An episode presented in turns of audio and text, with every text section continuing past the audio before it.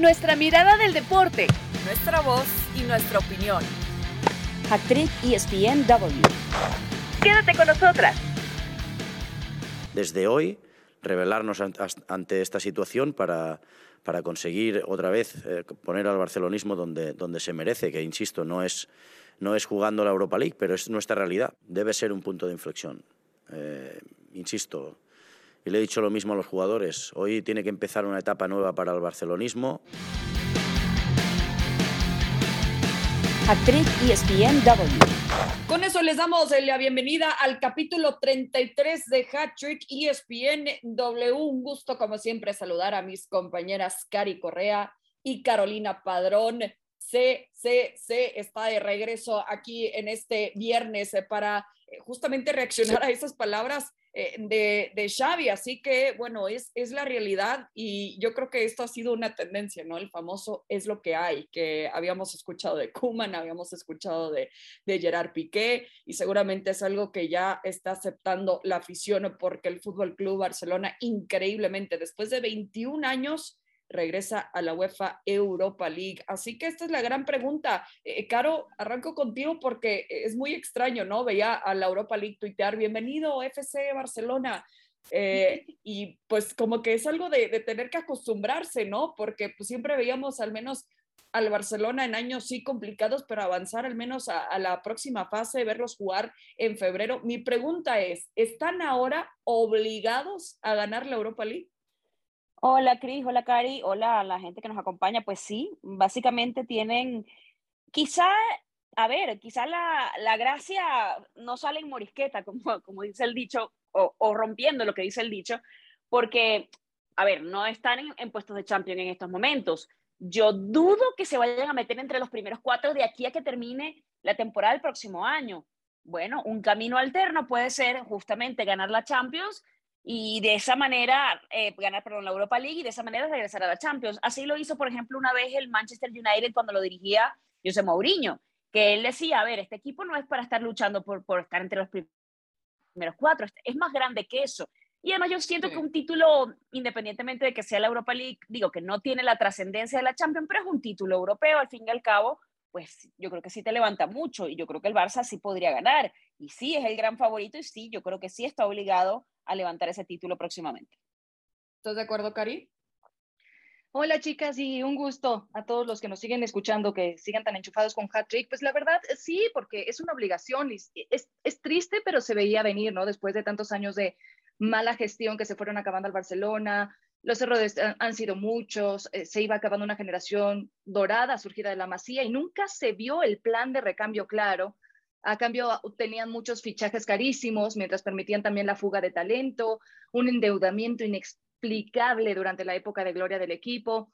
Hoy solamente estamos viendo las consecuencias y ya que no están en la Champions, la obligación mínima tendría que ser, bueno, ganar la Europa League, porque además de ese envión anímico que necesitan urgentemente, que como dice Caro, al final es un título europeo, también es la cuestión económica, porque ellos contaban con un, una ayuda ¿no? que les iba a caer eh, si pasaban de la fase de grupos eh, dentro de su participación en la Champions. Sabemos que eh, tienen una crisis económica durísima, que están súper comprometidos en las arcas y obviamente ese ingreso que estaba contemplado de 20 millones de euros, si no me equivoco, pues ahora no lo tendrán y la, lo único de lo que pueden aspirar es quizá una diferencia ahí de, de 5 millones, pero siempre y cuando ganen la Europa League. Y eso lo necesitan urgentemente porque era con lo que contaban para hacer fichajes en el mercado de invierno. Ahora se tendrán que esperar un poco más, pero es como que al final un círculo vicioso de la necesidad y de la urgencia que vemos que está viviendo el Barça y que veíamos venir también, Cristi.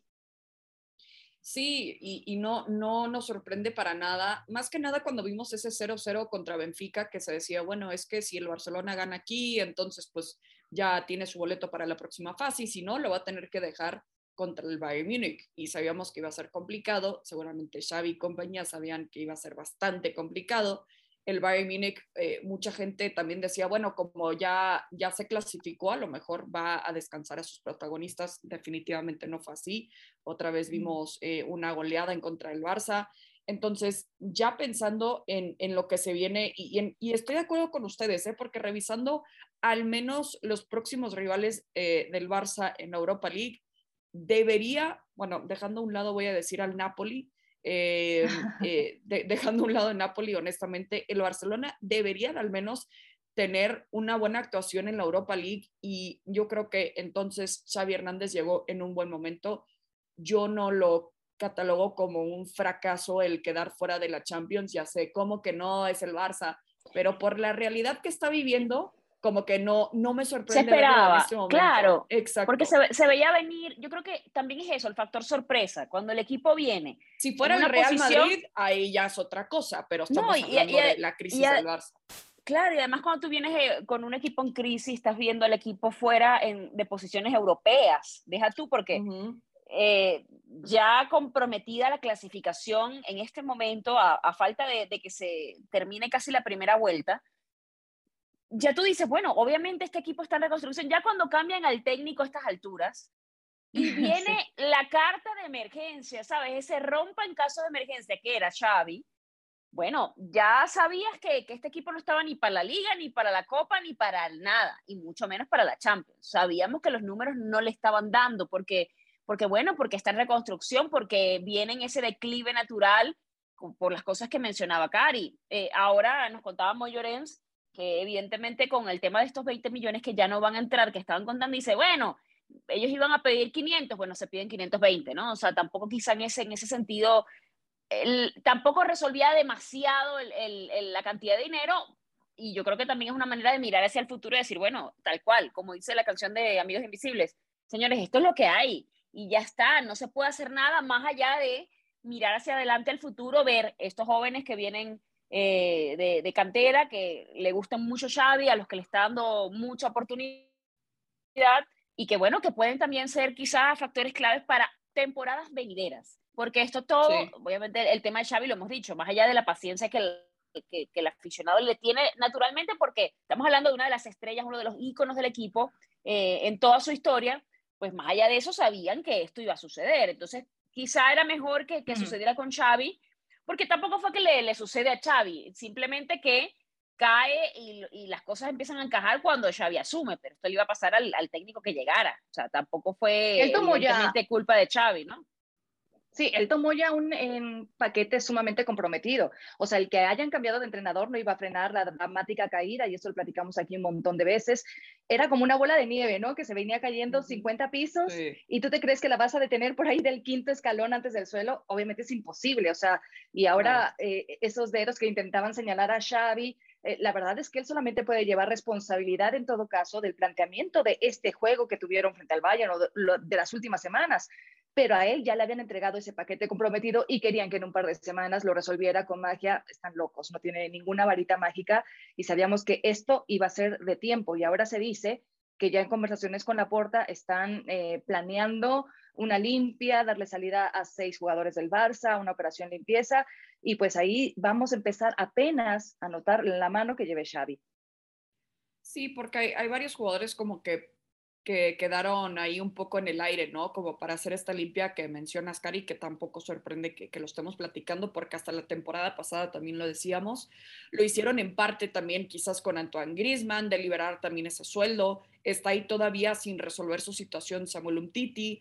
Eh, Está Felipe Coutinho, que los pocos minutos que tiene como que quiere, pero se queda como estancado. de lo que fue Liverpool.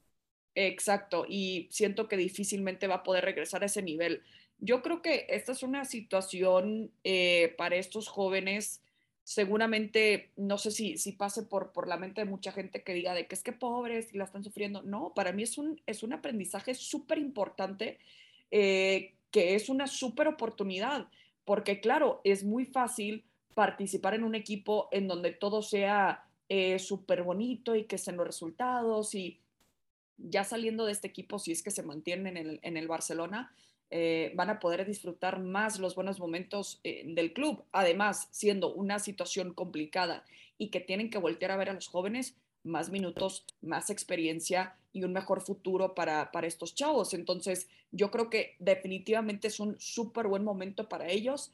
Hasta ahora lo han demostrado también, porque, pues bueno, sí, eh, las goleadas lo que tú quieras, pero eh, son jóvenes que poco a poco están en cuanto a la mentalidad, se hacen mucho más fuertes y, vivir en la gloria del Barcelona es muy fácil. Vivir en la crisis sí es un reto importante que yo creo que van a, van afrontar. Ahora, revisando eh, los próximos rivales, ya les mencionaba el Napoli, puede ser también Rangers, Olympiacos, la Lazio, bueno, la Lazio también puede ser una, eh, un rival complicado, Braga o Dinamo de Zagreb, estos que fueron segundos de grupo. Así que, eh, eh, ¿quién sería el rival más complicado, Caro, dirías, eh, pensando ya en la próxima fase? Uy, está complicado el, el, panorama. Bueno, mencionaste el tema de Napoli, pero yo siento que más allá de eso, el Barça tiene que pensar que es un equipo, o sea, tiene que de alguna manera to tocarle el orgullo a la situación, que seguramente, obvio, no digo que no, pero utilizar eso como una energía de, a ver, yo no soy un equipo de Europa League. La realidad es esa, el Barça no es un equipo de Europa League. El Barça, independientemente de, tiene nombres como para pensar en que pueden eh, llegar y no digo pasarle por encima a nadie porque, bueno, han tenido muchos problemas, porque fíjate, por ahí están equipos como Real Sociedad, Villarreal, etcétera, que, uh -huh. que, que, que, te el tocan Sevilla, en, chica. Claro, Sevilla, Sevilla, que además es un equipo no, copero, es un equipo copero que tiene experiencia en esto y que sabes que, que se te cruzan y que se, se, te han atragantado en la liga. Entonces, uh -huh. si analizas el panorama general, tú dices, ¿cuáles son las garantías de que al Barça le vaya bien? Realmente no hay ninguna garantía de no. que le vaya a ir bien en la Europa League, porque, por, por lo que estamos mencionando, pero, pero bueno, tendrán que apelar evidentemente a, a, a este factor mm, anímico, ¿no? Eh, yo no sé, honestamente, el Barça yo siento que, que, a veces hay que tocar fondo como para, para resurgir. No es la primera vez, además, que este equipo le pase ese tipo de cosas o a un equipo en general, pero, pero bueno, es un buen aliciente, un buen punto de partida como para pensar en lo que viene a continuación. Entonces, yo no sé, dependiendo de eso, del rival que le toque, de, del panorama y de cómo se vaya dibujando además la competición de aquí en adelante.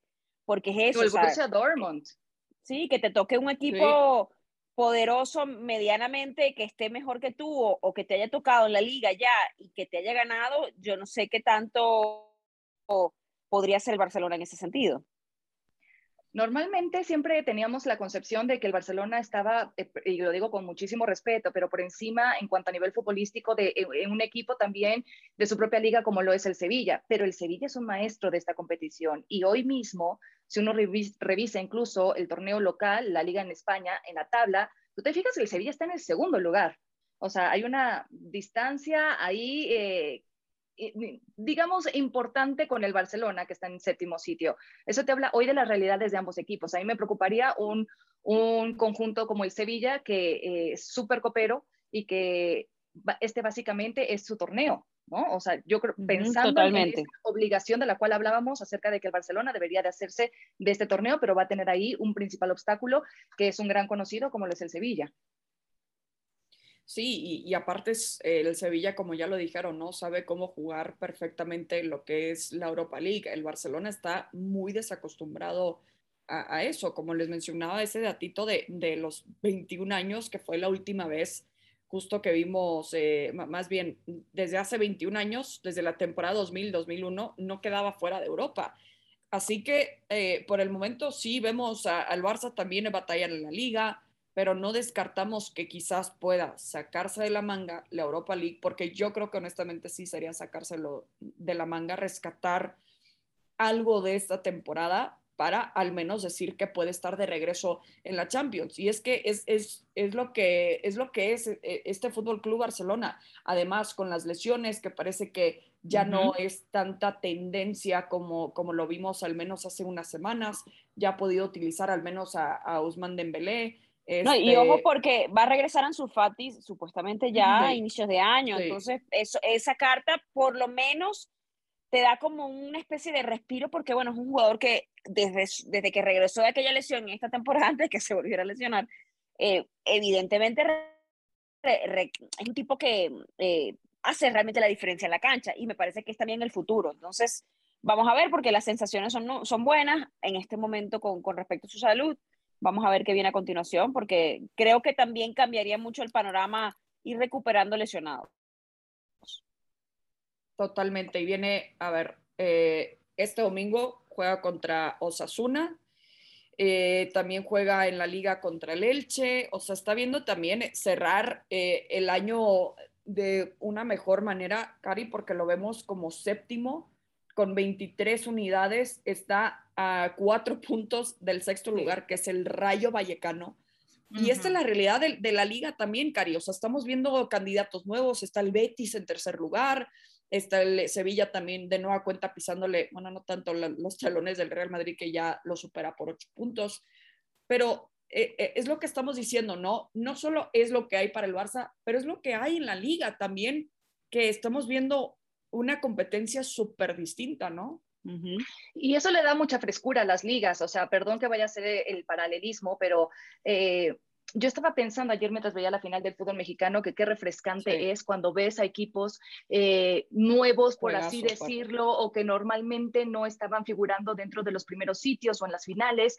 Eh, y, y alguien con el que estaba viendo el partido me preguntó de, bueno, pero esta final no es tan llamativa porque no está o el América, o no son las Chivas, o no está Tigres, ¿no? Que venía marcando la tendencia en los últimos años. Y yo pensaba, pero, pero es que eso es lo que me gusta, porque la verdad eh, me, me, gusta que haya como oportunidad para todos. Y hoy también eso se está viendo en la liga en España, como que otros equipos están sacando la casta. No sé si tenga que ver o qué tanto tenga que ver un año después del tema del COVID y que pararon las ligas y que obviamente todos los equipos ahorita están un tanto dolidos en lo económico y están viendo la manera de rearmarse, pero yo creo que esa rotación de equipos en los primeros puestos le da como mucha frescura a las distintas ligas. Y volviendo al punto del Barcelona en específico, nada más quiero decir que yo sí creo que vendrán años estériles, o sea, que no se desesperen, que tienen que ser conscientes de que fueron destruyendo este equipo en años y no puede rearmarse en días, así que les va a llevar reconstruirse unos años desde sus raíces y con Xavi creo que están en unas manos confiables, pero tiene, tiene que haber paciencia. O sea, hoy no, no, no, nos desesperemos porque vemos al Barça en el séptimo sitio y porque está eliminado de la Champions, que eso se veía venir desde que fueron a buscar a Xavi o desde mucho antes, ¿eh? No, y, además que tú dices, a ver, a veces uno, uno, hablamos de esto y, no, y al Barça no le han salido ciertas cuentas. Por ejemplo, traer a Agüero y Agüero ahora tiene un problema cardíaco eh, que le detectaron ante, sí. ante el Alavés. Entonces, ¿qué pasa? Ya hay una pieza con la que ya no cuentas. Que bueno, que a lo mejor no, no eh, requirió un gasto de dinero, porque bueno, Agüero llegó libre, pero que también te representa un pago de un sueldo que podrías haberle pagado a otra persona y lo está ocupando Agüero y que bueno, lamentablemente, porque la salud primero, evidentemente, lo, están pagando un jugador que, que, no va a poder jugar, que no se sabe cuándo va a poder jugar o si va a poder regresar a jugar. Entonces, eh, evalúas un poquito el panorama y trajiste a un Memphis Depay, que por ejemplo, entonces una no va a estar porque está lesionado, y de ahí sigues eh, con lo que le pasó a Jordi Alba en el último partido, que ya venía tocado, que regresó, que tiene problemas en, este momento físicos, eh, el tema que ya mencionaba su Fati, y ahí hay una larga lista de jugadores lesionados. Entonces ya empieza el tema de, bueno, cuando regresamos de la pandemia, el factor iba a ser ese, ¿no? El que físicamente lograra llegar más a tono, el que tratara de, pues, tener a sus mejores jugadores, a, a, a una plantilla medianamente sana para poder competir. Y fíjate que hasta ese factor le ha jugado en contra el Barcelona. Entonces ya ahí te empiezas a decir, bueno, cuando es, voy a hacer un paralelismo también, ya que Cari mencionó el tema.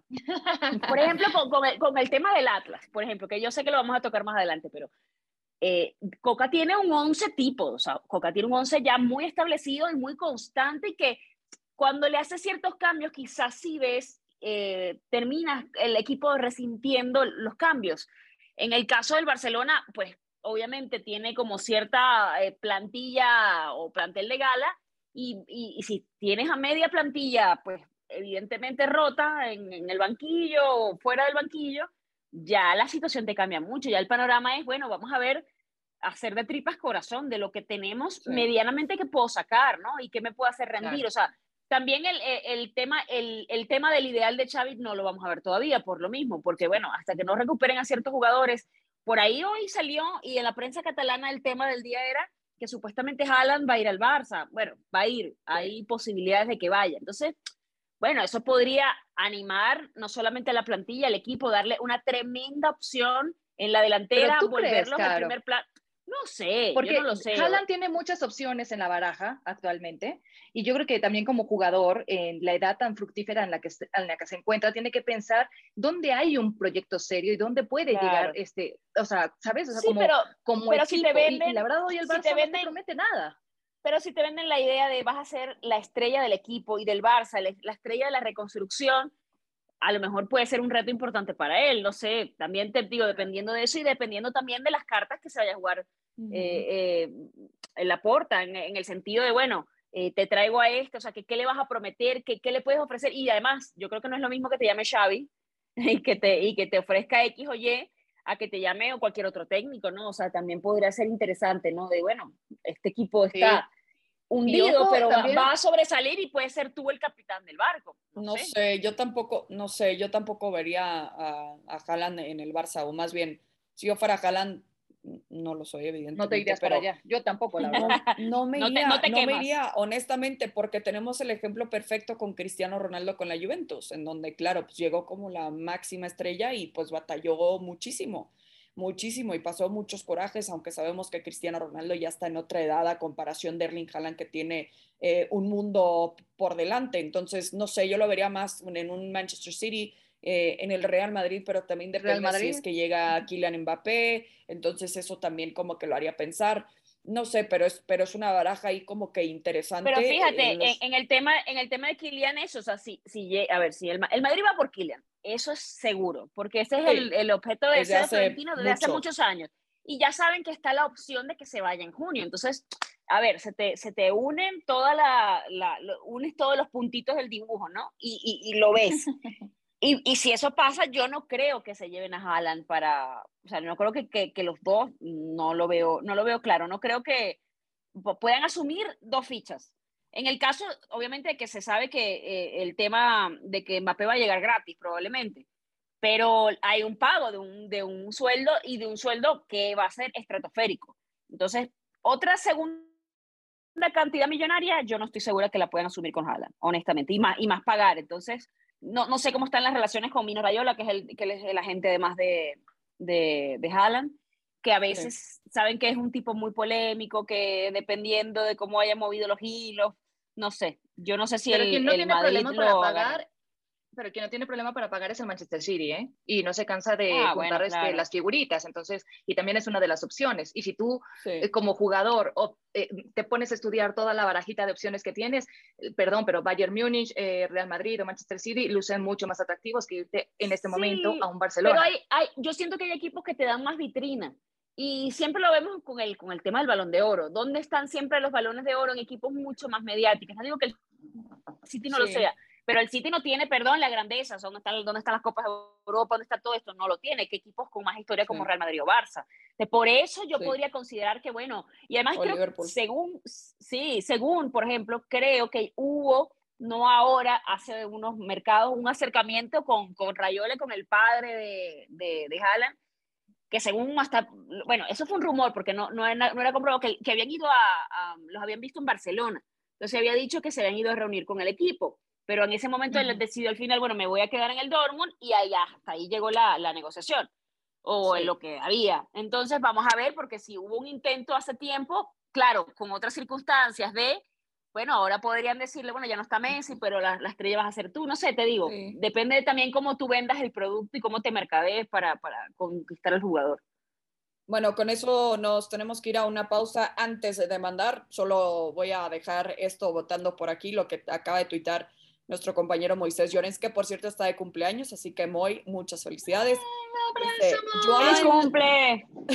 le dice, Joan Laporta confirma que reforzarán el equipo en este mercado de invierno. Con eso vamos a hacer una pausa en eh, Hattrick ESPNW y regresamos para platicar de la final del fútbol mexicano.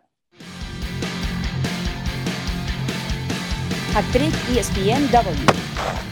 Muchas gracias por continuar con nosotros en esta edición de Hattrick ESPNW. Tenemos que platicar de la final de ida porque estaba pensando la última vez que vi un partido de este nivel, de esta intensidad en una final de ida del fútbol mexicano y honestamente me hace pensar en ese 3 por 3 que vimos entre Monterrey y Toluca en el 2005. En la vuelta a Toluca le ganaría al Monterrey. Ya no quiero hablar más de ese partido de vuelta, pero, pero eh, es que honestamente, Cari, cuando vemos las finales de ida es como que estratégico, a ver quién va a cuidar el marcador y pensando ya en cómo van a jugar el partido de vuelta pero Atlas y León lo jugaron como si fuera ya la final y peleando cada balón como si fuera de una situación de vida o muerte. Tres por dos quedó el León. Aparte vimos unos tremendos golazos y lo mencionábamos también. Es una final fresca. Yo lo disfruté muchísimo, Cari. ¿Cómo lo viste? No, hombre, yo, yo creo que no podemos estar más que agradecidos porque fue un gran partido el que tuvimos de la final. Cinco goles, pero dos de ellos golazazazos, uno de penalty y, y, la verdad, eh, más allá de polémica o no polémica arbitral, yo agradezco que los dos equipos hayan salido de verdad a jugársela. Creo que el León eh, se tardó un poquito como que en despertar, a lo mejor él sí iba como eh, tratando de leer al rival, ¿no? Y el momento, pero ya lo, después, de los, después de que cayó el gol del Atlas al minuto 11, ahí como que empezó a despertar y ya empezó a sacar la garra, ¿no? Eh, siempre habíamos dicho como que en la previa que el León eh, va al ataque y el Atlas se había caracterizado a lo largo de la fase regular porque era el equipo de los que mejores defendía, ¿no? Y, y, esperábamos pues ver eso en la cancha. Sin embargo, el Atlas salió con todo para ir al frente y creo que ellos han entendido muy bien que es una final, o sea, a, diferencia de otros equipos que llegan a la final y que como bien dices en la ida se van ahí cuidando y dejan todo para la vuelta, no, ellos entendieron perfectamente, a ver, la final no es de 90 minutos, es de 180. Y entonces salieron a jugársela absolutamente eh, eh, con toda la garra y me encantó la actuación de ambos equipos, eh, me gustó la estrategia del Atlas, más allá de que la ventaja hoy en el marcador de ida sea para el León. Creo que la serie está súper abierta y que además nos promete, visto lo visto ya en la ida, una vuelta de todavía mayor intensidad y que además va a pesar también el peso de la historia, porque sabemos que Atlas tiene 70 años de no ser campeón. Entonces, ese estadio va a estar totalmente volcado a lo que suceda en el terreno de juego. Me encantó la final y lo que viene pues promete todavía muchísimo más. Yo estoy feliz. Sí, aparte es una cita con la historia, ya lo fue anoche y me encantó que Atlas esté escribiendo ya eh, esta nueva historia. Digo, obviamente quedan estos 90 minutos en el, en el Jalisco, ¿no? Pero me encanta al menos que el primer gol que cayó en esta final fue uno por parte del Atlas y de parte de un canterano como el Hueso Reyes también, que me tocó verlo prácticamente también desde sus inicios ahí con el equipo rojinegro, eh, que lo vimos también jugar con el América. Eh, que lo vimos también eh, con el Atlético de San Luis. Así que eh, regresa para darlo absolutamente todo, pero lo que dice Cari, Caro es, es interesante, ¿no? Y es lo que hablábamos en su momento con el Cruz Azul el peso de la historia y hablando, y, y, para mí no se compara el peso de la historia del Atlas con el peso de la historia del Cruz Azul, porque desde 1951, increíblemente, no habíamos visto al Atlas campeón, bueno, ni, ni, existíamos nosotros, ¿no? Pero eh, no habíamos visto a Atlas en una final desde el 99 cuando Rafa Márquez era eh, un niño. Así que, eh, ¿cómo, puede, ¿cómo puede controlar esto Diego Coca, que lo ha hecho hasta ahora, eh? pero pensar, pensando ahora sí y en el ambiente que se va a vivir en el Jalisco? Bueno, yo creo que siendo fiel a lo que han hecho, ¿no? Ya a estas alturas no te sirve de nada hipotecar tu estilo, cambiar lo que has hecho, lo que te ha traído hasta acá. Obviamente para, para el Atlas debió haber sido una gran sorpresa pues encontrarse, bueno, yo creo que estaba previsible, ¿no? Por, por el tipo de juego que hace siempre León, eh, pero a mí me encantó este juego ida y vuelta, me encantó la capacidad de reacción de ambos equipos, porque a veces un gol tempranero, como el que hizo Atlas, te puede congelar un poco, y no fue así, el León siguió yendo hacia adelante, ¿no? Eh, en el caso de Atlas, por ejemplo, bueno, te cambia un poco el panorama porque estamos hablando de un equipo que le gusta el tema de la ida y vuelta, que te quitó el balón porque tuvo la posesión del balón el día de ayer y que además te mete tres goles, algo que no te había pasado en ningún partido en toda la campaña. Sí. Tu marca, tu, tu, tu seña de identidad precisamente es eh, defender de manera impecable. Y bueno, ¿cómo parar este equipo ahora, no? A continuación, vamos a ver entonces, porque ayer, a ver, veíamos incluso el tema de Quiñones, de, de jugadores que quizá vienen saliendo de lesiones o que no están a su 100, pero que yo mencionaba en, el, en la parte anterior, Coca tiene un, equipo limitado en cuanto a que casi siempre utiliza a los mismos jugadores en el once titular, cosa que es buena porque este Atlas me parece que se conoce de memoria, pero cuando Sí. te falla alguno, cuando hay un tema físico, te cambia un poco la perspectiva y ya te cambia la mística del equipo. Eh, yo veo un gran partido. Yo ayer le decía, estábamos al aire, hicimos eh, análisis del medio tiempo y luego, por supuesto, tuvimos análisis del partido en, en Sport Center, que me tocó con Jorge Eduardo Sánchez y, y hablábamos de eso, ¿no? De, yo le decía, yo creo que se van a agarrar por los moños en el, en el partido de vuelta.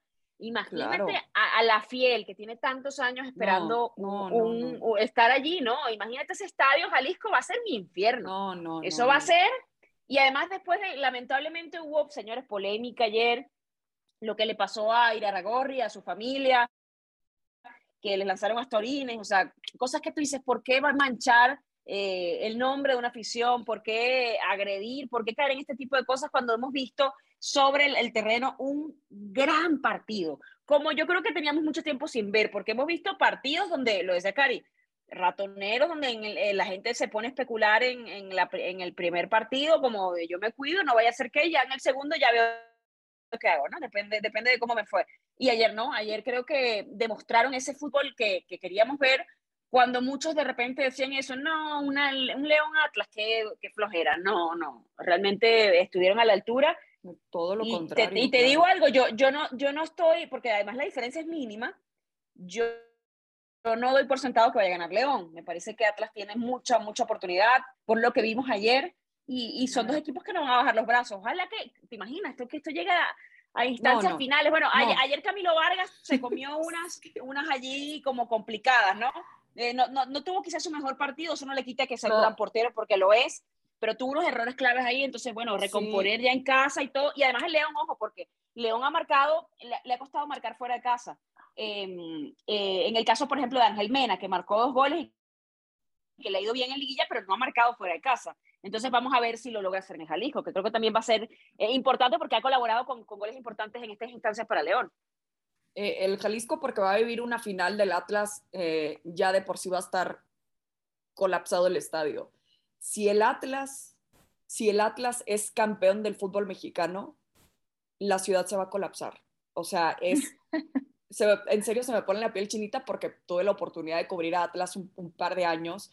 Es una afición fiel, por eso le dicen la fiel, porque qué, qué persona va a elegir eh, irle a un equipo que no ha ganado desde 1951. Eh, Sí, es una totalmente. afición eh, que merece ese respeto, pero que también tiene esta oportunidad de demostrarle eh, eh, ese respeto a sus rivales, porque sabemos que ha tenido también un historial un poco complicado en el Estadio Jalisco. Yo les cuento rápido, tuve la oportunidad de cubrir unos cuartos de final eh, de vuelta cuando vino el Monterrey, eliminó al Atlas y me tuve que quedar en un túnel escondida en el estadio porque la gente se estaba volviendo loca. Había sangre y todo y sí sé que fue por parte de, la afición rojinegra. Entonces, ojalá por cómo yo respeto esta afición del Atlas, tengan también ese mismo respeto para la gente que los vaya a visitar. Y porque desde ya se está, demostra se está mostrando un caos total por lo de los boletos. Vi un mensaje el otro día y, no sé si estarán de acuerdo conmigo, eh, de, una página que se dedica justamente a, la afición de, del Atlas, que puso un mensaje de que a los que hemos estado yendo tantos años, a los que hemos comprado abonos año tras año, los que hemos aguantado eh, temporadas desastrosas, ayúdenos a que podamos ir nosotros a, a, la final. La gente que solo va por moda o por poner su foto en Instagram, eh, respeten también a la gente que ha aguantado tantísimo, ¿no? Yo sé que es pidiendo mucho, yo sé que no, este mensaje no, no va a ser esa persona que está buscando su boleto y que nunca ha ido al estadio decir, ay, bueno, entonces sí, toma. No, ya lo sé, estoy totalmente consciente de eso, pero ojalá, ya sé que va a estar muy difícil lo que estoy pidiendo, pero ojalá exista como que eh, esa armonía. Estamos saliendo de un año de, de pandemia también, todavía estamos. Entonces, yo creo que necesitamos ser un poco más empáticos al, al, res, al respecto. Me, me, estoy desviando mucho, pero a lo que voy es que. No, no, pero ¿sabes que qué? No, hay, hay, que dar, hay que dar los mensajes, hay que dar esos mensajes. Lo que significaría, en serio, tener una final de pura fiesta en la cancha y en las tribunas, para mí eso sería una victoria muy importante para las dos aficiones, pero yo sí les voy a decir, ojalá gane Atlas, ojalá gane el Atlas, y lo digo abiertamente porque en serio, ya, este es un equipo que se tiene que quitar esta maldición de encima, ya tiene que escribir una historia distinta. No, ¿sabes qué? Y también me quiero sumar al hecho de desde el manejo como organización, porque ayer con las denuncias que mencionaba Caro acerca de la familia de Ida Gorri, la denuncia básicamente era por el lugar que les asignaron, ¿no? Donde estaban sumamente expuestos. Bueno, pues hubo denuncias también por parte de los aficionados. Y él lanzó, y él lanzó el, el, el, el, tema al final cuando lo entrevista a ESPN y dice, creo que fue ESPN, creo que fue Fernaldo, si no es así, me disculpan los compañeros, colegas, em, eh, al final dijo, cuidado con lo que propician, lanzando Por supuesto. de, a ver, ¿por qué no, no nos un lugar donde no nos protegían?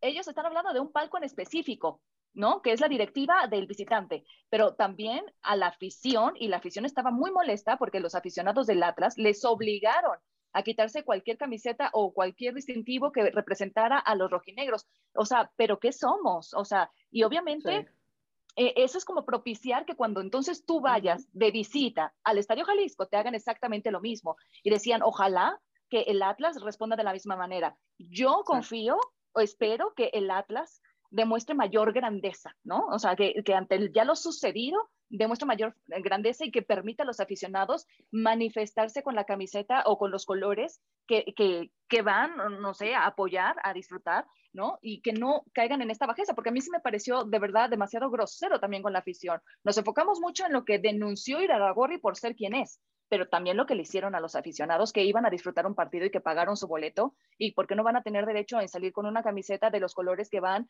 eh, que van a defender los colores de su equipo. Perdón, pero que somos Argentina que no pueden convivir dos aficiones. Bueno, Cari, porque lamentablemente uno lo ve así desde la empatía y desde el respeto, pero lamentablemente no todo el mundo es así.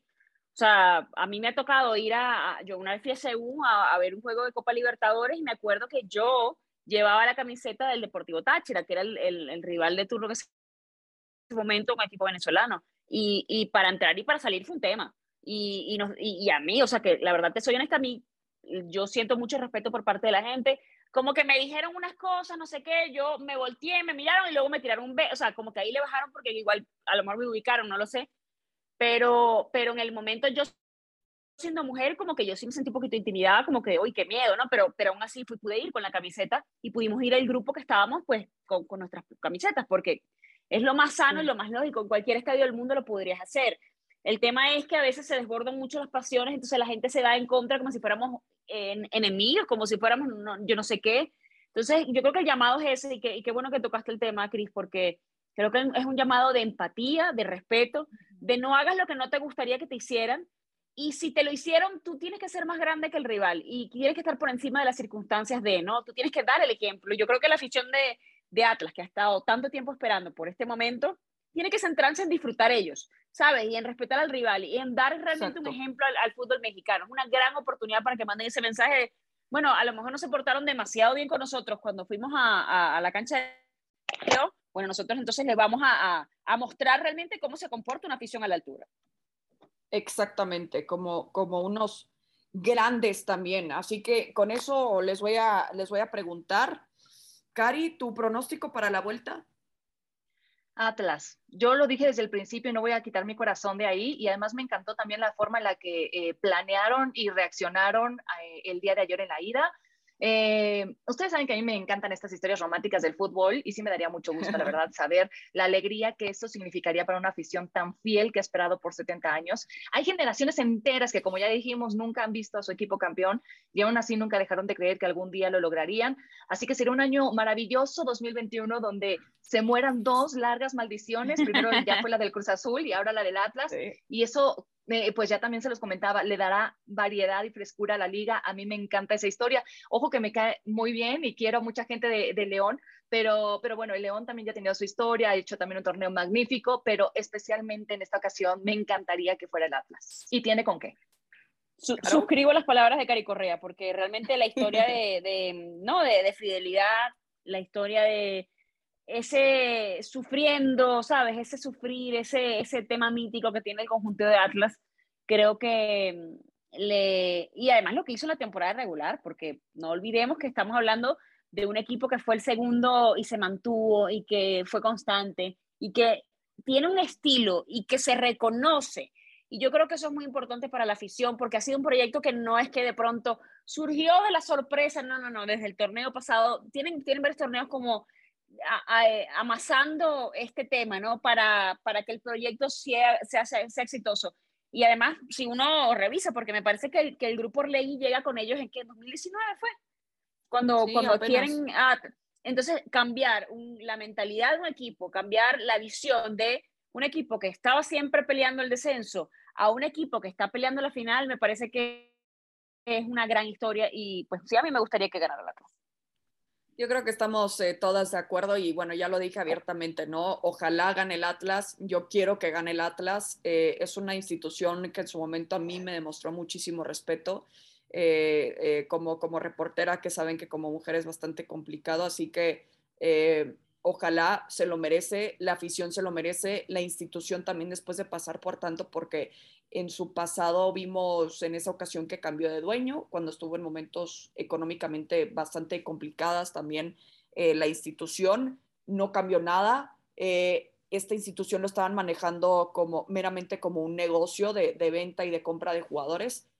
Diego Coca llegó para hacer las cosas distintas, lo está demostrando dentro del campo y para mí ya es momento de, esta afición. Se lo dije a Arnaldo ayer al aire y en serio se me puso la piel chinita. Le dije, eh, disfruta el hecho de que vas a poder presumir de que tú, de que tú cubriste una final del Atlas del fútbol mexicano. O sea, eh, ¿cuántos eh, periodistas pueden presumir eso? Bueno, no, no conozco a alguno que estuvo presente en 1951, pero... Totalmente. o, o, En, o, En, 1999 también en esa final donde obviamente pues no, no pudo quedarse campeón este equipo del Atlas. Así que se lo dije a Hernán, le dije, wow, se me puso la piel chinita porque eso es lo que significa esta gran historia del Atlas. Bueno, eh, seguramente lo vamos a platicar la próxima semana, este, lo que se viene este domingo también eh, por el momento. Vamos a, repasar rápidamente lo que hemos visto en la Liga MX femenil, porque también sabemos que se está jugando las instancias de liguilla en este momento ya eh, en las semifinales, superando los cuartos de final a ver, yo colocaba como, como favorito a Tigres, este, para mí lo sigue siendo más que nada por lo que vimos en los cuartos de final. Me sorprendió bastante y, no lo digo de, manera positiva, lo que le faltó a este equipo de Rayadas también, que yo creo que llegó con, con algo de sobreconfianza para, para el partido frente a Tijuana. Tijuana llegó con todo, llegó a morder, y lo hizo porque al final el marcador global quedó en un 2 por 2. Así que el equipo de Eva Espejo ahora contra el Atlas en las semifinales tiene mucho por qué demostrar. Así que yo no le pongo todavía como máximo candidato, porque para mí sigue siendo el equipo de Tigres, superando con un marcador también contundente global de 8 por 0 frente a Cruz Azul en los cuartos. Ahora se va a enfrentar también al equipo de las Águilas del la América, que también sabemos que viene en un buen momento anímico después de superar eh, a su acérrimo rival con el Guadalajara en los cuartos de final. Y bueno, la, pregunta es quién va a alcanzar también la gran final de la Liga MX femenil. Pero insisto que veo muy difícil detener a este equipo de Tigres. América yo creo que sí le puede poner una muy buena pelea eh, a los de Roberto Medina, pero tampoco descarto también que Tigres la pase bien en estas semifinales, tampoco descarto que la pase mal en las semifinales. Así que me encanta que, la Liga MX femenil tenga estos nuevos candidatos. Lo platiqué durante la temporada, pero realmente lo demostraron los cuartos de final con este equipo de Tijuana, eh, de Fabiola Vargas, eh, que también está recibiendo su primera oportunidad con la, con la institución. Eh, Eva Espejo también con la institución de Rayadas, pero con, el Tijuana también es un proyecto serio que sé que ya están buscando reforzarse eh, y para darle todas las herramientas posibles para no solo regresar a una liguilla, sino también ya estar buscando su primer campeonato. También puse como em, equipo de peligro a Santos, que tuvo una gran campaña, quedó en el sexto lugar, clasificó también a su primera liguilla. Y este equipo también tiene muchísimo potencial eh, si es que lo refuerzan también pero tiene elementos tan interesantes al futuro, tanto a nivel de club como de selección, con Cintia Peraza, con Alexia Villanueva, eh, y sé que he mencionado muchísimo a Cintia Peraza en cuanto a la selección, pero son dos jugadores que realmente se han ganado su lugar. Santos, que también le está dando la seriedad a este proyecto, y es la seriedad que merecen todos los equipos de la Liga MX femenil. Se acaban de cumplir los cinco años del anuncio de la creación de la Liga MX femenil se decía que luego, luego tendría que ser semillero de la selección mexicana. Hay que darle tiempo, pero conforme van pasando los años, estamos viendo campañas ya muy interesantes. Para mí, esta apertura 2021 fue súper interesante porque, como les digo, se agregaron nuevos candidatos eh, al campeonato o, o a tener una buena pelea. Pero por el momento, Tigre sigue dominando anotó 52 goles en 17 partidos, solo recibió 7 en contra, así que se vienen grandes cosas para la Liga MX femenil. Eh, antes de cerrar, Caro, Cari, ¿quieren agregar algo más? Yo, pues la verdad, este, me encanta cómo eh, viste la radiografía perfecta de las dos semifinales. Eh, tengo el presentimiento de que vamos a tener una final regia. Obviamente, pues no hay que adelantarnos, ¿no? Pero, pero es mi presentimiento por cómo he visto los equipos o lo que he leído de ellos. Este, Eva Espejo me parece una tremenda entrenadora. Yo la conocí, tuve la oportunidad de entrevistarla cuando estaba en Pachuca y es una mujer eh, súper apasionada del fútbol, súper centrada. Creo que tiene muy buena comunicación con el vestidor. Y lo de Tigres, pues ya lo mencionabas, ¿no? Es imparable estas Amazonas, este, eh, ya cuatro títulos con Roberto Medina y para mí pintan, la verdad, para tricampeonas, no de mérito para nada, lo he hecho por las rojinegras o por ejemplo lo he hecho con Carrington en su primer torneo de liga mexicana llevando a este América la clasificación, pero tengo el presentimiento de que vamos a tener una final regia y si tuviera que escoger me quedaría con, con, Tigres, porque, porque la verdad a veces parece que como que juegan en una liga distinta, ¿no? Hay un nivel tremendo y obviamente eso habla del trabajo que hay detrás en la institución. Yo, yo les digo la maquinaria bávara hecha en México, ¿no? Porque realmente un equipo que promedia tres goles por partido, que está tan sobrado, eh, hay, que, hay que hablarlo. Y además, a este momento está ganando Atlas a Monterrey 1-0 el minuto 84, nos informa nuestro productor Rodrigo. Eh, porque el juego arrancaba justamente hoy. Y mm, yo, a mí me gustaría ver también, por supuesto, ese clásico, eh, ese clásico eh, regio en la final. Yo sí siento que las Amazonas están como, como un nivel muy por encima de, del resto, ¿no? En, en, cuanto a juego, en cuanto a todo. Pero bueno, hemos hablado y comenzamos hablando, quizás esto como para cerrar el círculo, de, de lo que había, de lo que nos gusta en una liga, ¿no? De que, bueno, que quizá aparezcan otros nombres, otros equipos, otras cosas también, igual sería bueno para, para el fútbol femenino que de repente no pasen las rayadas, que sea Atlas, no sé, que se, que se abra un poquito el espectro en cuanto a, a no dar por sentado que pues siempre hay equipos mucho más poderosos, que siempre los hay en todas las ligas, pero que, bueno, que pueda entrar otro en, en el tema de conversación, que eso me parece también importante.